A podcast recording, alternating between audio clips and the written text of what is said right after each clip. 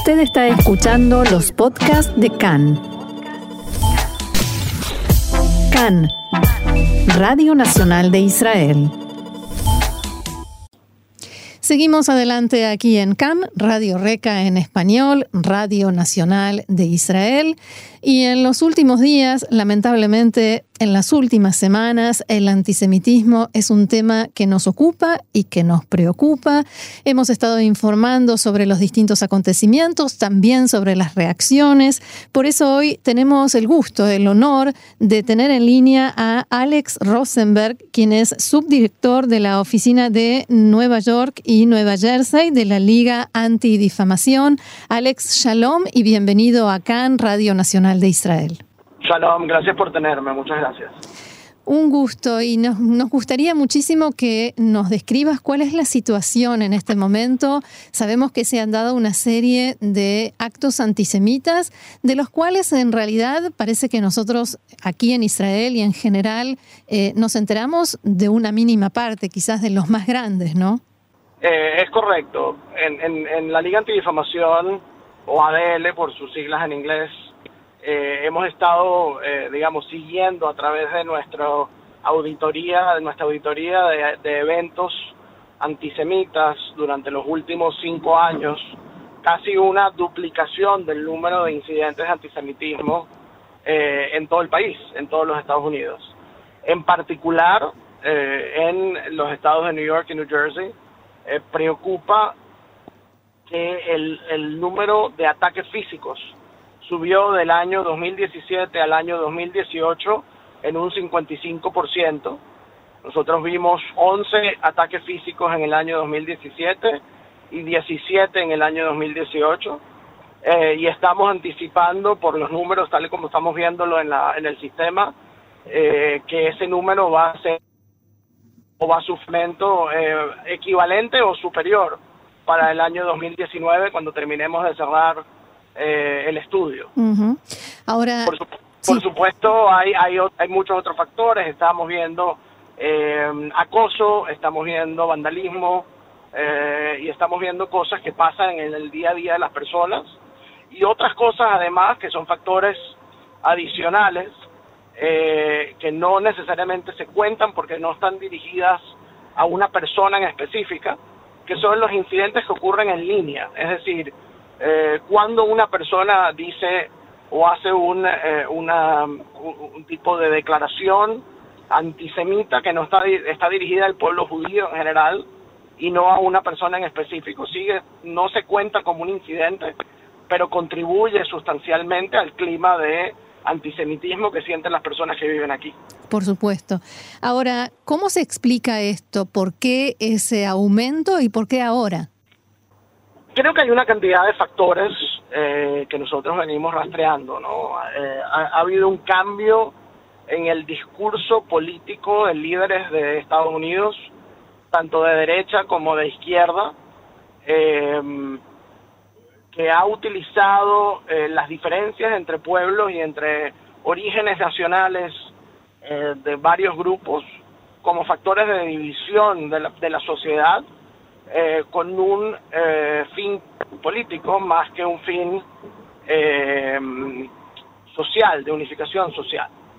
Y eso obviamente es preocupante porque eso, como te venía diciendo, percola a través de los medios de comunicación y de Internet de una manera muy, muy importante. eso hace que, por supuesto, se tome en la sociedad eh, ese discurso y se lleve a otros eh, ámbitos y obviamente eso provoca conductas en el mundo real, en el mundo físico. Claro. Hay esta permisividad, sí, cómo no. Sí, perdón. Hablabas de, lo que sucede en la red, en Internet. Eh, esta libertad sin límites de poder decir y hacer lo que cada uno quiere en Internet. Es una plataforma donde el, antisemitismo, el antisionismo crece. Creo que sin lugar a dudas es una plataforma donde eh, hay muchas cosas eh, que se retroalimentan, ¿no? Y obviamente pudiera, sí, correcto, eh, crecer y, germinar, ¿no? Em, pero creo que va mucho más allá. Eh, estamos hablando em, de que estos son medios privados, al final. Es hmm. como si usted llegara a la casa de una persona o al establecimiento comercial de alguna persona eh, decidiera comenzar a lanzar improperios cuando está allí, ¿no? Y parte de las cosas que nosotros estamos diciendo es que eh, las plataformas de redes sociales en particular necesitan asumir una responsabilidad más grande para hacer valer sus términos y condiciones. Es decir, si usted entra a un restaurante y comienza a decir este tipo de cosas, el dueño eh, para que se entienda, está, debería estar en la potestad de pedirle a usted que se vaya y que salga. Claro. De igual forma, estas redes podrían ejercer un mayor control acerca de lo que se dice en ellas y precisamente eh, cambiar sus algoritmos para impedir que este tipo de cosas se retroalimenten, ¿no? Eh, estábamos viendo, por ejemplo, en un momento determinado eh, que el atacante en el ataque que ocurrió en Poway, California, en marzo de este año, eh, del año pasado, perdón, del 2019, eh, grabó parte del ataque de las redes sociales. Ese video tomó un par de semanas. Y ese era un video que estaba instigando a la violencia, por ejemplo, contra seres humanos. Claro. Entonces, obviamente son una serie de factores preocupantes que tienen que ver con los términos y condiciones, con los algoritmos y con otro tipo de cosas que están allí. Con, con cosas que sí cambian cuando se refieren a asuntos que les interesan. Con cosas que cambian cuando, por supuesto, están afectando a eh, la contabilidad de la compañía específicamente. Claro. Ahora, en estos estudios que ustedes llevan a cabo, el monitoreo constante de los actos antisemitas, ¿Qué tipo de población observan que es más atacada y qué tipo de población es la que más ataca? Mira, para la, primera parte, obviamente hay un eh, hay, cosas que se ven en cámara y hay cosas que no se ven en cámara, ¿no? Eh, eh, los asaltos o los ataques físicos con fines antisemitas han tenido como su mayor víctima la población ortodoxa, ¿no? Y esto es lo que estamos viendo en Brooklyn, eh, específicamente en Nueva York. Lo vimos en Muncie, New York, en, que queda en el condado de Rockland. Eh, y obviamente lo vimos en Jersey City. Sin embargo, eh, si lo ves, por ejemplo, lo comparas con lo que pasó en Pittsburgh, en ese tiroteo, las víctimas no eran ortodoxas. Lo que pasó en Poway era una sinagoga de Jabat, donde eh, si bien el rito es ortodoxo, las personas que allá acuden no necesariamente eh, tienen apariencia eh, de, judíos ortodoxos, ¿no? Entonces, eso, eso de una parte, hay una mezcla. Y también hay otra cosa, pareciera por los videos, o pareciera de la apariencia muchas veces, que las personas son personas de grupos minoritarios o de color, y sin embargo, si vemos a los números, vamos a los números de la Policía de Nueva York, por ejemplo, el 63% eh, de los atacantes son blancos. Entonces, una cosa es la percepción de lo que se tiene por los medios y por las redes sociales, y otra cosa es lo, que nos han dicho las estadísticas puras y duras.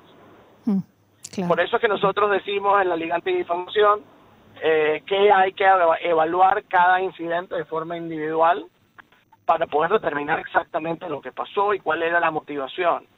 Eh, hay otras cosas, por ejemplo, que se están viendo allí.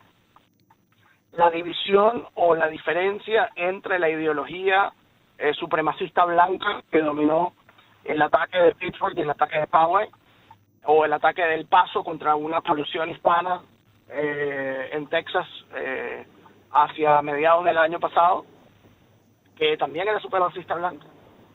Y luego, por ejemplo, la ideología de los Black Hebrew Israelites, eh, que vimos en el ataque en Jersey City. Eh, esa es una secta que cree que la población afroamericana de los Estados Unidos, la, población afroamericana en general, que la raza negra eh, son los verdaderos, el verdadero pueblo elegido y que el pueblo blanco son enviados de Satanás, ¿no? Y que por ende, por ende hay una eh, facción extrema de ese grupo que cree que está en la obligación de eliminar tanto a judíos como a blancos de la faz de la tierra, ¿no? Y retomar ese estatus de pueblo elegido. Eh, y por supuesto en, en, en Monsi todavía no se ha visto exactamente cuál es la ideología de la, de la persona. Entonces, cada caso tiene que ser examinado eh, con pinzas y ver exactamente qué motivó al atacante. Más allá de estas manifestaciones públicas que por supuesto tienen su peso y su valor, ¿qué otras medidas se evalúan? ¿Qué otras medidas se están tomando? ¿Qué se, qué se puede hacer con, contra este fenómeno? estamos haciendo muchas cosas, ¿no? Y, obviamente todo para nosotros en la ADL, que tenemos una división eh, de educación anti-prejuicios, estamos muy enfocados en eh, inocular eh, el odio de raíz antes de que surja, ¿no?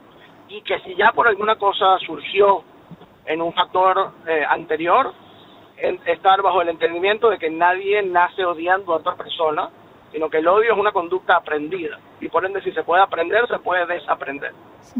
Eso por una parte, ¿no? Eh, otra cosa que estamos haciendo en colaboración obviamente con las autoridades de los Estados Unidos es tratando de fomentar eh, incrementos en la vigilancia policial para el, para el ahora eh, y el aquí. Y por otra parte, obviamente, estamos tratando de incentivar diálogos entre grupos sociales ¿no?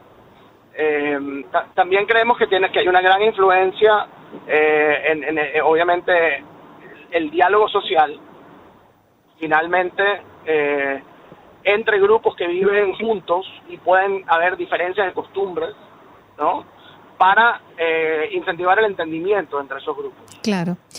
Obviamente finalmente mm. sí sí sí, sí. y hay, hay una si me permiten una última cosa claro. es el, el tema de el, control o el autocontrol de las redes sociales, de las plataformas de redes sociales y de los medios y de la responsabilidad que tienen eh, todos los cargos públicos a todos los niveles y todos los líderes en llamar a, a que esto cese, ¿no?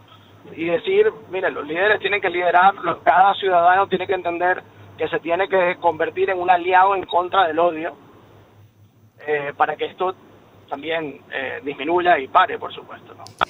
Hablabas de la vigilancia policial, por supuesto, tan necesaria, pero quienes venimos de América Latina, especialmente de Argentina, conocemos bien hacia dónde lleva eso. Entonces mi pregunta es, ¿cómo se encuentra el equilibrio entre proteger a una comunidad y encerrarla detrás de muros, marcarla eh, como quien necesita protección?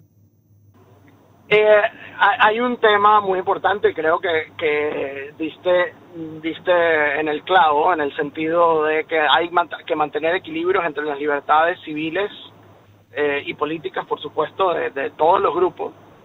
Eh, lo que se expresa eh, al exterior y lo que, lo que en verdad hay que proteger en un momento determinado.